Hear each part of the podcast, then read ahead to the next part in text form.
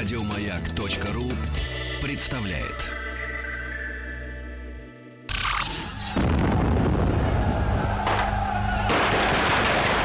Граждане министры Временного правительства, именем Военно-революционного комитета объявляю ваше Временное правительство арестованным.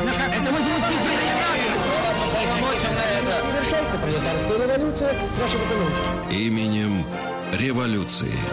Кто что чего. И доброе утро еще раз всем. Доброе. Алексей Веселкин. Денис Николаев. Тим Керби.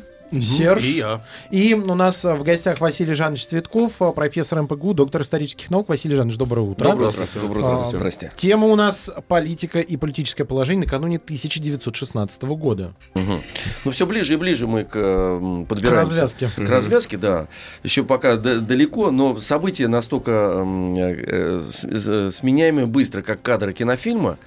Вот, и эта компрессия увеличивается, потому что ведь мы начали, как, как получилось, до 2014 года, там, ну, скажем, 13 всегда в учебниках писали, с- сравнивали, значит, это одна страна, одно политическое положение вообще в мире. То есть одна формация. Совершенно верно. Да, и потом вдруг, представьте, как быстро И все произошло, и да, всё вообще все другое, да. Причем перемены очень э, быстрые, очень насыщенный событиями период. В общем, чем ближе к октябрю, тем насыщеннее становится и политическая жизнь, и положение на фронте быстро меняется, и внешняя политика тоже, естественно. То есть это такой вот действительно был период пассионарности, Мгм. выражаясь э, вот языком Гумилева, да, известного нашего историка. Это действительно потрясающее время, наверное, для всего 20-го столетия. Вот. Ну, а если говорить о политике, то здесь, конечно, мы видим уже такие признаки, серьезные признаки политического кризиса в России конца вот как раз 15-го, начала 16 года, рубежа. И вот в прошлый раз мы как раз говорили о возникновении так называемого прогрессивного блока. Э, Собственно, организация, которая поначалу ну, не выдвигала каких-то серьезных оппозиционных требований, а просто требовала так называемого Министерства доверия. Причем вот, э, часто иногда путают вот эти две э, позиции. Это Министерство доверия и ответственное министерство. На самом деле разница здесь важная, потому что Министерство доверия это просто министры популярные, которые, ну, популярные среди общественности. Общественность у нас на тот момент какая? Э, Что под этим подразумевалось? Это земство, это думы, это депутаты, члены э, думы, члены государственной, э, члены государственного совета, ну и, конечно, такие прогрессивно мыслящие люди, то есть вот это вот все понималось под термином общественность. А, и, и вот если власть, логика такая была, а если власть хочет доверия со стороны общественности, то она должна менять отдельных непопулярных министров. А власть имеется в виду, Вот. это э, император? Государь-император, э, ну, он как бы вне критики пока был. А, На тот момент э, царская семья, может быть, там, конечно, были уже определенные недовольства э, императрицей, Распутиным, но как бы все равно вот государь, он вне критики. Он выше всех вот этих вот политических расприй на тот момент стоял. А вот министры, министры, правительство, это да, это мишень очень такая подходящая. Тем более, что э, после э, поражения русской армии в 15 году, после отступления из Польши, из Литвы, действительно было за что критиковать. И вот этим воспользовалась э, оппозиция. Но, опять же, не для того, чтобы прям вот революцию это делать сразу. Это вот тоже важно понять. А для того, чтобы пока вот э, главный их был тезис прогрессивного блока, это замена министров. Ну и, конечно, демократизация общественной жизни, это свободы различные там. И, э, опять же, вот логика вроде бы другая должна быть. Раз идет война, война, которая требует мобилизации всех сил, единства внутреннего, то вообще какие могут быть здесь вот эти вот политические споры, разногласия, кто там плохо, кто там хорошо управляет. А э, тут мы видим-то как раз наоборот, что вот эти вот оппозиционные настроения, они идут по нарастающей. И 16 год, вот следующий, о чем мы уже будем говорить, здесь появляется как раз требование ответственного министерства, а это уже э, серьезный шаг вперед э, по пути вот этой оппозиционной э, э, такой неустроенности. А, И почему? Потому что ответственное министерство это а, уже министерство, которое отвечает перед Думой. То есть Дума в любой момент может выразить импичмент, может отправить в отставку. И вообще министерство, все э, министров надо по, по большому счету согласовывать, каждого министра надо согласовывать с Думой, премьера само собой. И вот Дума утверждает э, или не утверждает программу, бюджет. Ну и, в общем, это получается у нас уже такое такое вот подобие парламентской монархии. Да. А кто, кто министров, э, кабинет министров, кто назначает? То есть они их должны утвердить, а кандидатуры кто выдвигает? А кандидатуру, ну, допустим, выдвигать будет государь, допустим, выдвигать будут и они тоже. То есть угу. здесь будут вот идти какие-то разногласия, может быть, но потом это все должно заканчиваться общим согласием. И э, в этом, опять же, вот видела оппозиция думская некий залог стабильности. Хотя, опять же, э, как показывает мировая даже практика, уж не только наша российская, когда вот идут эти политические споры, наверху, особенно в условиях войны, э, тяжелой войны, э, ну, до добра это не доводит. То есть э, вот как раз отсутствует это внутреннее единство, которое необходимо для победы. А они вот искренне, кстати говоря, вот сама оппозиция, она из кого состояла? Это олигархат? Э, очень пестрый Это продвинутые состав, люди. Очень пестрый. Кто Здесь это вот, кстати, распространенная вот иногда сейчас точка зрения такая, что вот это прям вот олигархи только. Да нет, отнюдь нет. А, там, э, в общем-то, были и верхи, и низы. Потому что, вот говоря вот об общественности, об этой самой, да, э, ну, конечно, были и крупные капиталы. Здесь один Гучков чего стоит. То есть uh-huh. это был человек, действительно, который, ну, имел очень успешный бизнес. А, но у него не было, как он сам, во всяком случае, считал, у него не было достаточного политического влияния. А это всегда вызывает у таких вот фигур, у таких политиков, это всегда вызывает определенный внутренний такой протест. Ну как же вот у меня денег много, а я, а я ничто, да, вот в политической системе. Но он был членом Государственного совета, а все остальные его должности, это потом вот будет он председатель ЦВПК, это Центральный военно-промышленный комитет, но это должности все-таки, ну, в меньшей э, степени э, какие-то влиятельные. То есть он не влияет на принятие решений политических. Это с одной стороны. С другой стороны, допустим, допустим, совершенно искренние э, деятели, э, например, Земгора, ну тот же вот князь Львов, вот в прошлый раз мы о нем поминали, говорили, э, Рюрикович, такой дворянин, а, в общем-то, толстовец даже по своим убеждениям, то есть человек такой миролюбивый, не сказать, что он прям такой яростный был оппонент власти, даже вот по характеру, по своему. И во многом идеалист, то есть вот считал, что действительно земство, думы, они должны оказать поддержку власти, они должны вот как-то там помочь.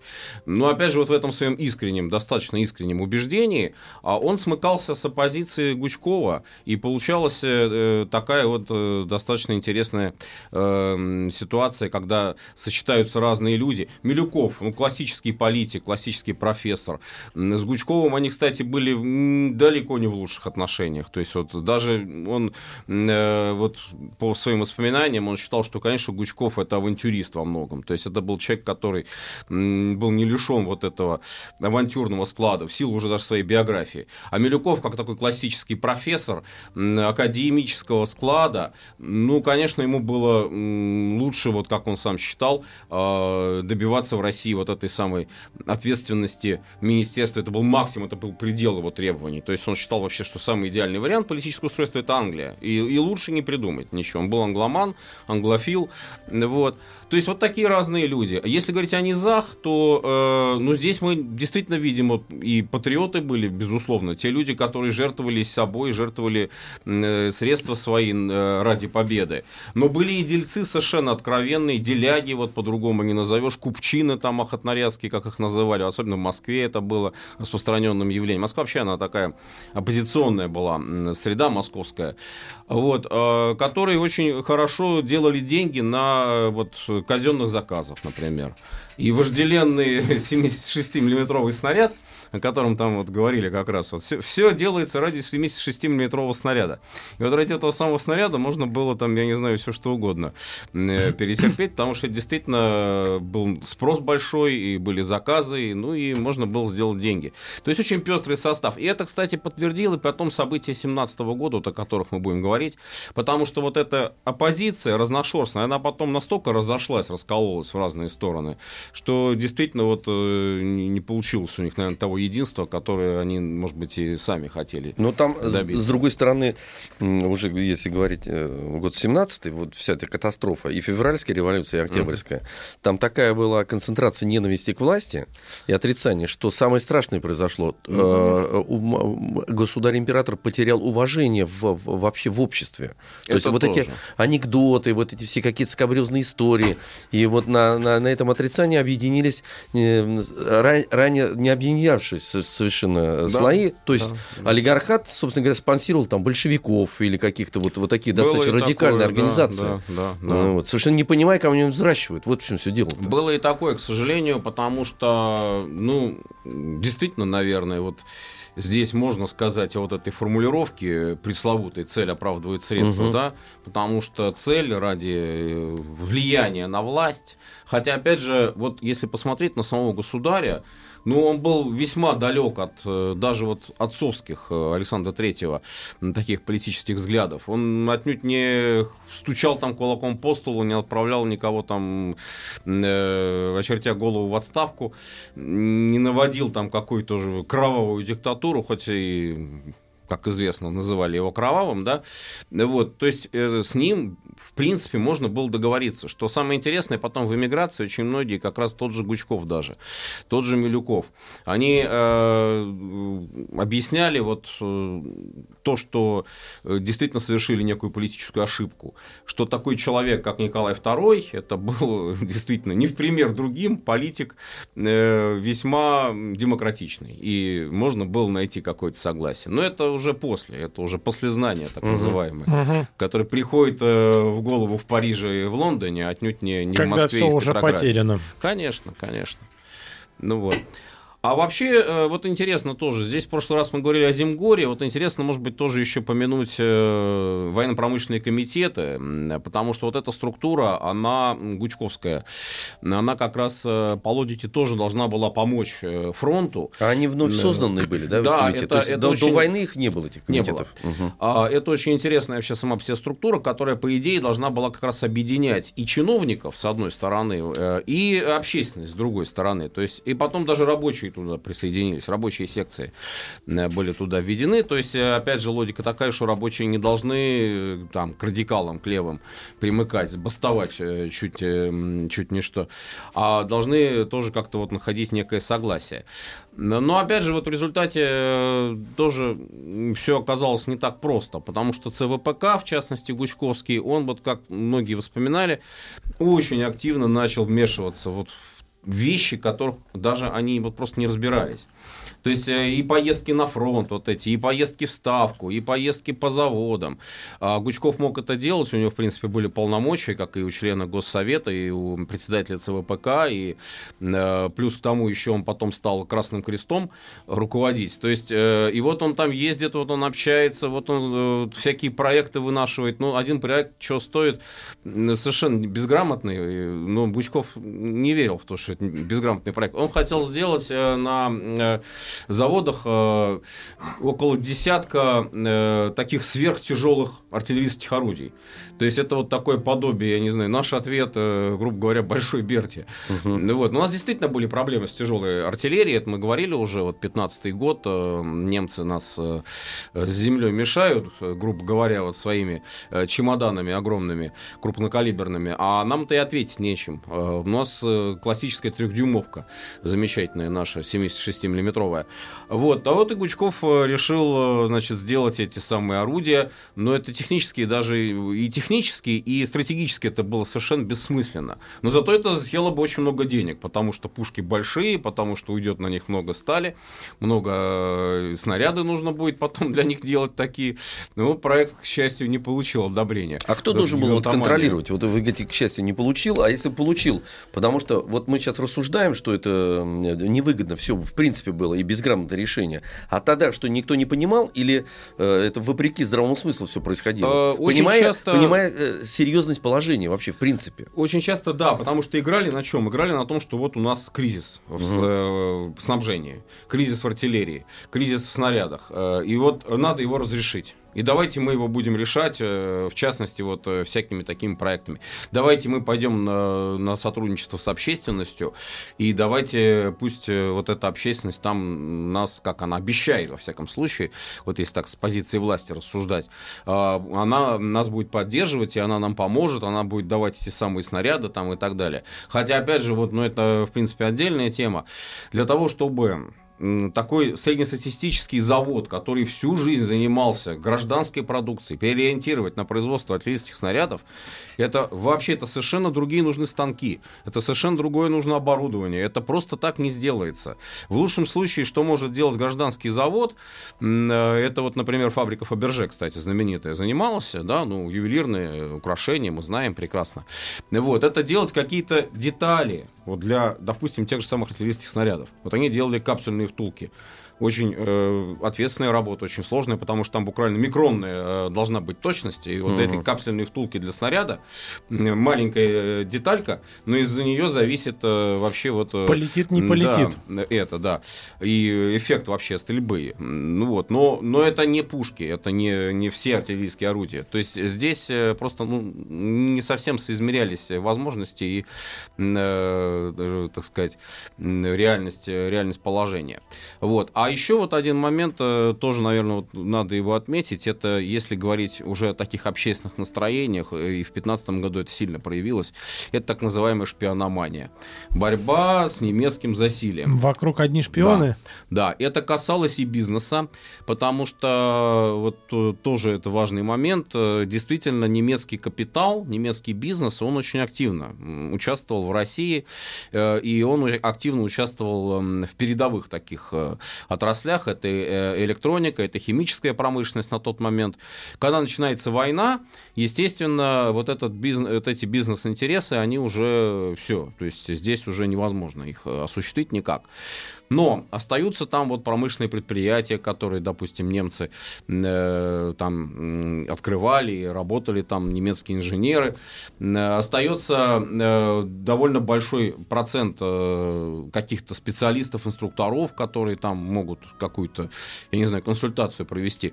И вот на этом, на этом как раз начинается вот эта игра э, в то, что у нас вот в России на этих самых заводах, э, и ладно бы на заводах, еще и хлеще, потом уже идут э, разговоры, э, различные шпионы. Шпионы, немецкая разведка и так далее.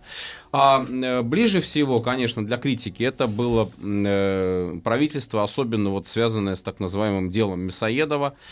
Э, полковник Мясоедов, жандармский. В двух словах, значит, ситуация такая, что, ну, э, когда он был жандармом, э, он и доносами занимался, не без этого, это его профессиональная обязанность была, но еще и работая на пограничной страже, жандармское управление Красной границы, ну, не был чужд, как говорится, и всяких там темных дел. Но он отнюдь не занимался э, шпионством, то есть он не занимался разведкой, ни в коем случае. Тем не менее, вот, э, значит, было дело, дело, которое, по большому счету, даже и не расследовали э, серьезно. Э, состоялся военно-полевой суд, приговорили его к э, повешению. Это еще как раз э, весна 15 года, март 15 года был казнен Мясоедов. А потом на э, э, вот этой волне стали раскручивать идею какую, что Мясоедов был близок к Сухомлинову. Сухомлинов военный министр. Угу. Значит, он мог тоже передавать какие-то военные секреты. И вот отсюда уже э, больное воображение делало такой вывод, что наши министры коррумпированы в этом э, вот, царском правительстве. И э, отсюда вывод такой, что уж раз если власть такая плохая, то чего уж, как говорится, мечтать о победах. Товарищи, рабочая крестьянская революция, о необходимости которой все время говорили большевики, совершилось!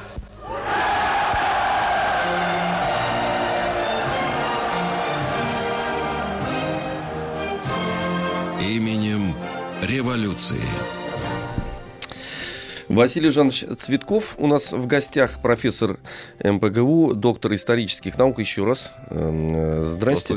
Да, значит, у нас такая... 1916. 16, да, и вот эта шпино, шпиономания, угу. которая проникла в страну, ну, а такое обычно бывает, когда война особенно э, не в стадии начала, а когда она длится, длится, значит, ищутся причины, почему это происходит. Конечно. Тут вообще, вы знаете, еще какая интересная ситуация это получилась. Ведь э, поначалу э, мы уже говорили вот в 2014 году очень э, мощный патриотический подъем, да, и вот э, все горят желанием защитить братьев славян и все. Э, положительное, безусловно, явление, уж как тут говорить, как бы к нему не относиться. Правда, уже тогда, э, ну, такие здравые люди, э, многие предупреждали, что вот этот патриотический подъем, это по большому счету палка о двух концах. То есть, с одной стороны, да, хорошо, когда народ вот так массовая демонстрация устраивает поддержку власти, но потом, если, вот как вы справедливо заметили, э, нет будет этих побед, которые ждут от э, власти в том числе, то тогда вот эти вот толпы, они могут уже идти В другую против. сторону Естественно, да. что, собственно, и, про- и произошло потом. А, но вот в 2015 году пока объект для критики, объект для борьбы, объект для такого, в общем, недовольства общественного был это еще не государь-император ни в коем случае, не, даже не правительство, а вот эти немецкие, немецкие агенты, которые проникают, э, которые э, что-то, значит, где-то делают, доносят, э, сообщают немцам разведки немецкой о наших расположениях наших войск. Ну и вот в результате мы проигрываем. У нас кампания 15 года проиграна. А Потому на что самом деле-то они отступаем. Были? На самом деле они Или действительно вот- были, Ага. но они были совершенно не там, где их искали. И- А, Вот понятно. что интересно, Да-да-да. И не да. те, да? И не там, и То не есть те, это были да. настоящие профессиональные люди, а, Ну, а эмоционально искали просто в, в тех местах, которые и у тех людей, которые раздражали. Да, дело в том, что вообще это вот явление, оно э, уходило корнями еще в предвоенные годы. Ну, это вот был, например, антисемитизм такой бытовой. Вот э, во всем виноваты, понятно, там иудеи. Э, вот эти вот э, потом, значит, э, дело Бейлиса, вот тоже у нас вот шла речь в одной из э, программ как раз об этом. А, потом какие-то еще там э, вот э, немцы. А потом это появляются темные силы уже и обращается эта критика на императрицу, на царскую семью. Но что интересно, когда в мае, в июне в Москве, например, были вот эти все манифестации антинемецкие, хотя одновременно и патриотические, потому что громили, ну вот все, что попадется под руку с иностранными фамилиями магазины вообще. Э, Три дня вот шла эта истерика, по-другому, наверное, не назовешь ее. Вот, э, и громят магазины, и громят там, э, под, под конец уже начали и русские, с русскими фамилиями магазины громить. Но это понятно, что если вовремя не остановить погром, то он перерастет в очень-очень нехорошие такие масштабы. А вот, э, ну, это с одной стороны, а с другой стороны, э, вот эти толпы, они шли на Красную площадь, и они пели «Боже, царя храни», они несли царские портреты. Ну вот, вот как это все можно сочетать, да? И полиция их не трогала, потому что было дано указание, что вот нельзя патриотизм, пусть это будет вы- выброс такой энергетики. И э, дошло дело до того даже, что они э, пошли в Марфо-Маринскую обитель, а Марфо-Маринская обитель, э, там ведь, э, как известно, это Елизавета Федоровна. Это в Москворечье, да? Да, Мгм. Елизавета Федоровна, э, как раз настоятельница этой обители, э, сестра э, императрицы. И вот горячие головы начали говорить о том, что вот тут в Марфо-Маринской обители прячется никто иной, как Эрнст Гессенский, брат, значит, Елизаветы и Александры. Как-то вот каким-то образом он из Германии пробрался сюда, и здесь вот он в обители скрывается и хочет вести переговоры с царской семьей, и давайте выдайте нам этого самого Эрнста Гессенского. Ну, полный бред, естественно, ничего, не, ни- никакого Эрнста Гессенского там не было.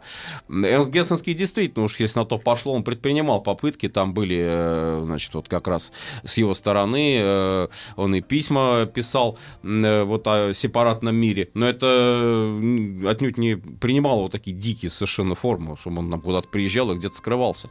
Вот, и э, только буквально вот, ну, последний момент полиция прибыла и предотвратила погром. Потому что погром даже вот они хотели уже ворваться на территорию обители и искать там этих немцев. Вот это вот э, больное явление. Хуже, когда это началось уже в армии.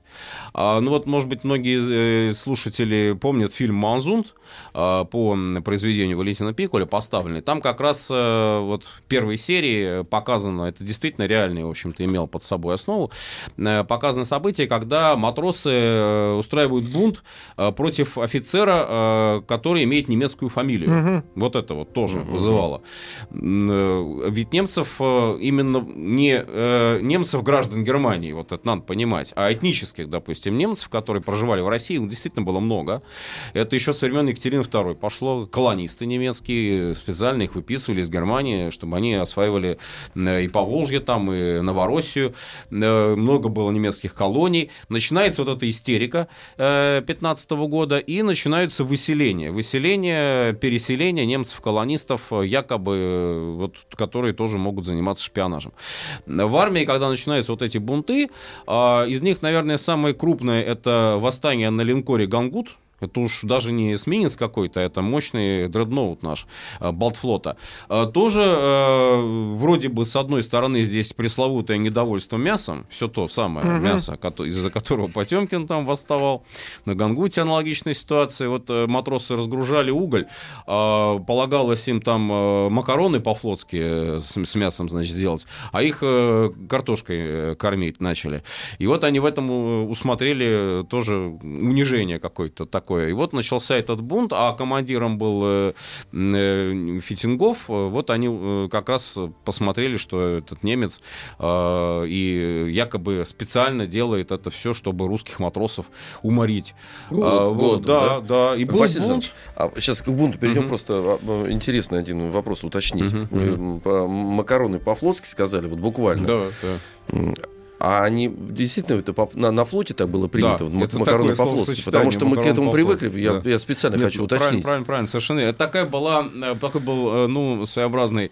Это же а, микс такой получается. Да, да, это, это мясо, тушенка и макароны. Макароны. И я сейчас первый раз, ребят, действительно, за- мы, мы На это флоте это употребляем были это. порции. А Совершенно это верно. универсальная еда, там же углевод получается, это макароны, вот длинный углевод, Да, чтобы да, долго можно да, было да, работать. да, а да, мясо да. поддерживало мышечную массу, получается. Так Ага. это вот как раз они и ждали-то. Пос- Они разгружали уголь. Там вообще вот эта подоплека была. А, Очень тяжелая работа. Разгрузка угля, тем более для линкора. Это же огромное количество топлива нужно. А, Ну, не оказалось просто вот э, в этот момент у Кока э, вот этой вот пищи. Ну, что, э, станет там объяснять? Не, не стали объяснять, просто дали, значит, вот то, что было. А они в этом усмотрели недовольство и сказали, вот это немцы, немцы гадят там. И все, и пошло-поехало. Был бунт, был суд, потом, правда, под давлением, кстати, забастовали даже заводы в Петрограде в поддержку матросов. В общем, никаких э, репрессий, там, связанных с расстрелом, с смертной казнью не было э, к ним, но их э, распределили на э, другие корабли, э, часть отправили в ссылку матросов. Ну, вот, кстати, как раз в Манзунде вот один из героев, этот матрос, там, большевик, который потом как раз окажется, вот, он э, был из гангутцев, э, перевели его э, на эсминец. И вот он на эсминце на новике э, служил. Ну, конечно, это понижение, потому что линкор, э, там престижно, там и жалование больше, э, как бы вот такой вот тоже статус больше, выше.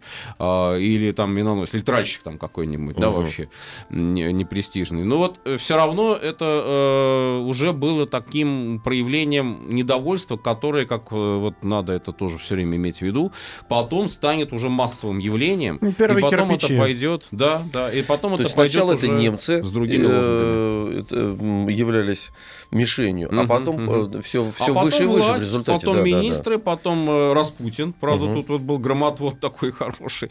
Григорий Ефимович там, значит, все мешал. Ну, а дальше уже, дальше уже далось самодержавие, далось царя. То есть это э, вот если масс, эволюцию массовых таких протестных настроений последить, то это идет на повышение градуса, как говорится. Здесь, да. Вот, но тем не менее, все-таки, вот нельзя, наверное, тоже э, в другую крайность подать и говорить, что ну вот такие вот вся была неизбежна вообще революция в этой ситуации. Да нет, к чему? Потому что даже вот опять же, если мы посмотрим на м, э, другое явление, которое начинается, собственно, в 2015 году, это министерская чехарда. А власть все-таки ищет компромиссов с общественностью, и определенное согласие наступает. И вот таким, может быть, своеобразным ну, пиком э, согласия, э, образно выражаясь, становится январь 16 года, когда открывается сессия Думы. Государь э, посещает сессию Думы, это он э, делал крайне редко, а, но тем не менее, это вот такое своеобразное э, ну, благословение на работу. А, вот, и э, потом он он пишет о том, что это произвело на него очень глубокое впечатление. То есть там была тоже такая патриотическая встреча в Думе, и пели гимн, и выступала Родзянко, выступали э, члены Думы, и все заверяли государя в том, что вот, э, значит, мы будем его поддерживать. И власть идет на уступки в части той, что э, отправляется в отставку премьер э, Горемыкин. То есть э, человек, И фамилия который... очень Подходящая. подходящая для этого Э, события. Ну, конечно. Ну, вот его и называли там э, старая калоша, рамолик. Вообще, э, ну, действительно старый человек. Но профессиональный бюрократ. Вот в, в хорошем смысле слова. То есть человек, который начинал свою карьеру еще при Николае Первом. О, А, какая да, школа-то. Да, да, да, да. Ну, он сам про себя говорил так, что вот э, я напоминаю шубу, которую э, нафталином посыпали, убрали в чемодан, а потом вытащили и вот надели. Ну, такой, в общем, не, не без самоиронии. А, но действительно бюрократ вот как бы был э, такой профессиональный. И э, у него была команда хорошая, достаточно хорошая команда профессионалов тоже, потому что, ну, если уж не говорить о Сухомлинове, которого как раз э, тоже лето 16 года в июне отправляют в отставку, вот начинается эта министерская чехарда, э, и э, с формулировкой э, несоответствие должности и превышение должностных полномочий. То есть э, не шпионство. То есть формально, вроде бы Мясоедов, конечно, на него наложил тень на Сухомлинова, но главное, за что его обвиняли, это за то, что вот он армию не смог подготовить должным образом для м, такой длительной войны. То есть здесь были профессиональные его э, качества поставлены под сомнение. Э, Заменяет его Поливановым. Генерал Поливанов э, как раз вот тот генерал, такой народный генерал, который э, считал необходимым идти на сотрудничество с общественностью. А затем э, тоже такой достаточно популярная фигура это Хвостов. А, Хвостов, э, их их даже было два Хвостова. Один был министр юстиции, второй, это дядя его, а, был э, министром внутренних дел. А, В общем, человек э, не чуждый контактов с общественностью, правда, с какой? С правой общественностью. Вот Союз русского народа, вот э, эти черносотенные организации, вот они э, у него находили всегда поддержку. Он всегда им сочувствовал, то есть считал, что вот их надо противопоставить там, кадетам тем же самым. И вот будет хорошо все. А, И в конце концов, э, вот речь идет все-таки уже о замене премьера. Э, И вместо Горемыкина становится Штюрмар. Ну вот тоже интересно. Вообще, Фамилия как-то- это да. И вот это потом тоже стало как раз э, своеобразным таким козырем против э, него. Э, Но, с другой стороны, даже вот если посмотреть газеты того времени, э, некоторые, например, э, говорили, что это, ну, что тут такого, подумаешь, штюрмер. Называли э, штюрмер, э, штурмер, то есть это такая вот э, как бы должность нападающего э, в команде. И нам нужен вот такой вот штурмер теперь, который будет вперед продвигаться. Хотя буквально проходит несколько месяцев, и называют его там и то же самое старик, там святочный дед, совершенно не- недееспособный и прочее. Но это будет уже 16 год. А пока вроде бы вот эта отставка Горемыкина на назначение Штюрмера, это победа в какой-то степени вот этих общественных сил. В какой-то степени прогрессивного блока, потому что вот э, вроде бы они добились того, что хотели. Уступки власть э, им дает. А, И э, интересный тоже вот такой получается момент. «Утро России», газета знаменитая. А, Рябушинский ее финансирует. Это московская такая, ну, откровенная э, бизнес-позиция.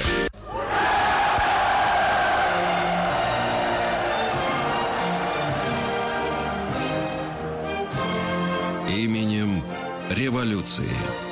Печатный орган «Утро России» Да. Рябушинского, на этом мы остановились. Ага. Вот, он публикует э, список такого, ну, Министерства доверия а, в сентябре как раз 2015 года, который кажется э, вот редактору и кажется вот этим публицистам наиболее предпочтительным. Из э, фигур, которые потом будут играть очень активную роль в событиях 2017 года, там мы видим и Гучкова, и Милюкова, мы видим Родзянко.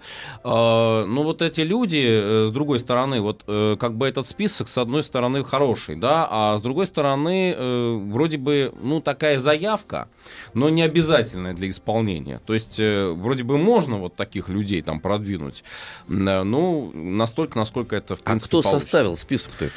А вот как раз это и э, есть э, инициатива, как считают, самого Рябушинского, потому что с его точки зрения здесь как раз достигался союз и бизнеса, и союз вот этих вот академических кругов Милюков, ну и власти отчасти, потому что Родянко как раз пророчествовал здесь, должен был быть премьером.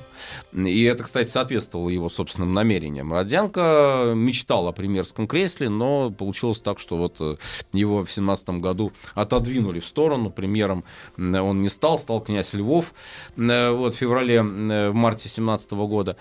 Э, тем не менее, это уже был вот такой своеобразный сигнал власти, что у нас есть люди. Вот э, посмотрите вот этот список, вдруг там, глядишь, чего-нибудь и понравится кто-нибудь. Но тут и претензия была на то, что, что, да. мы, что мы уже у нас есть э, претензии на то, что именно мы будем определять, да, и это да, да, кто, кто будет. Мы вам сначала предлагаем это в мягкой форме. Да, да. Ну, конечно, «Утро России» после этого не закрыли, цензура это не выморала, Рябушинского в суд не, не позвали, но это была действительно вот такая вот заявка определенная. Другая была статья, вот интересная, тоже газета «Русские ведомости». Там э, тоже вот в контексте этой борьбы за власть э, Маклаков Э, известный деятель. Брат его был министр юстиции, а он сам, вот мы говорили в прошлых программах, э, такой либерал, кадет, э, очень известный. Потом стал послом России во Франции и очень долго, вот Василий Маклаков очень долго эти функции выполнял там. И даже вот в эмиграции очень много помогал эмигрантам, тоже начало 20-х годов. Ну, до тех пор, пока Франция Советскую Россию не признала. Вот. А так он считался как раз вот как посол России с официальным официальным статусом. Но вот до того послом он стал в 17 году уже как раз на волне революции.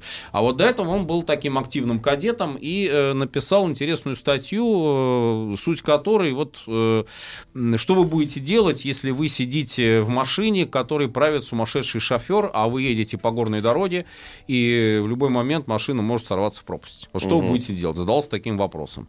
Э, и сам же отвечал на этот вопрос э, как бы два варианта. Первый вариант вариант, что вы будете вырывать руль у шофера, да, и пытаться каким-то образом его нейтрализовать, чтобы в пропасть не свалиться. А второй вариант, ну, положитесь на волю Божью, не трогайте его, глядишь, может и вывезет как-то, может и не свалится. Ну и э, у Маклакова второй вариант вызывал предпочтение. И э, здесь усматривали четкую аналогию с властью, то есть вот власть вроде как безумный шофер, напрямую это не говорилось, конечно, но как был такой контекст. А, не надо ничего трогать, не надо мешать, пусть вот едет и едет, ну как-нибудь, может быть, доедет до конца войны, до победы там. Вот. То есть э, это я к тому говорю, что здесь нельзя сказать, что это эта оппозиционность была пока вот такой ярко выраженной, непримиримой, там, бескомпромиссной и так далее. Здесь вот именно было определенное поле для торга. Но наступает 16 год, и э, вот если в январе 16 мы видим такой достаточно четкий консенсус, э, выражаясь современным языком власти и общества, то к концу 16 года мы видим тяжелейший политический кризис, по-другому, наверное, его не назовешь, выход из которого, ну, многие предлагали э, по-разному. Но одна из альтернатив это действительно вот некий или переворот, или того хуже, э, как раз революция. Потому угу. что переворот и революция разводили эти понятия э, и считали, что хороший дворцовый переворот предотвратит плохую революцию. Вот примерно так. Э, предполагалось. А дворцовый переворот, это значит, не меняя системы Не меняя систему, нет, Просто... только э, персону. Ага, понятно. Сменить персону. А через кого они собирались это делать? Это же вот как заговор, там, предположим... Да, да, да, да. Ну, это отдельная Дол- тема должны вообще. кандидаты же были Как быть. раз самым да. активным... И инструментарий тоже должен был Безусловно. быть. Самым активным проводником вот этой идеи дворцовый период становится как раз тот самый Гучков. Вот с его этой uh-huh. авантюрной жилкой, uh-huh. с его вот этими вот идеями о том, что надо что-то делать, активное, очень не в меру. Вот элементы этого заговора, они были, наверное, и убийство Распутина, и вот эта кампания по дискредитации правительства, это все были определенные элементы. Но с другой стороны, э, ни в коем случае нельзя считать, что это был какой-то прям вот четко спланированный, продуманный сценарий. Это во многом были действия очень спонтанные, очень неорганизованные. И, конечно, заговорщикам было далеко до профессиональных революционеров, которые в этот момент как раз находились за границей, в Швейцарии, Швейцарии, в частности. Наш э, знаменитый революционер, великий революционер Владимир Ильич Ленин. Вот, и в Швейцарии уже действительно реально шла речь о подготовке революции, о том, что Россия должна из этой войны выйти уже в таком революционном состоянии. То есть там никаких иллюзий на то, что удастся с властью договориться как-то, компромисс найти. В Швейцарии А они, Ленина э, не строили. Видимо, и- и даже не собирались это делать. Ни в коем случае. Зачем же договариваться, если мы сами берем власть? Конечно, Ну да. конечно. Спасибо большое. У нас в гостях был Василий Жанович Цветков, профессор МПГУ, доктор исторических наук. Э, Это одиннадцатая часть. э, Предыдущие 10 можно найти в подкасте именем революции на сайте радиомаяк.ру. Еще больше подкастов на радиомаяк.ру.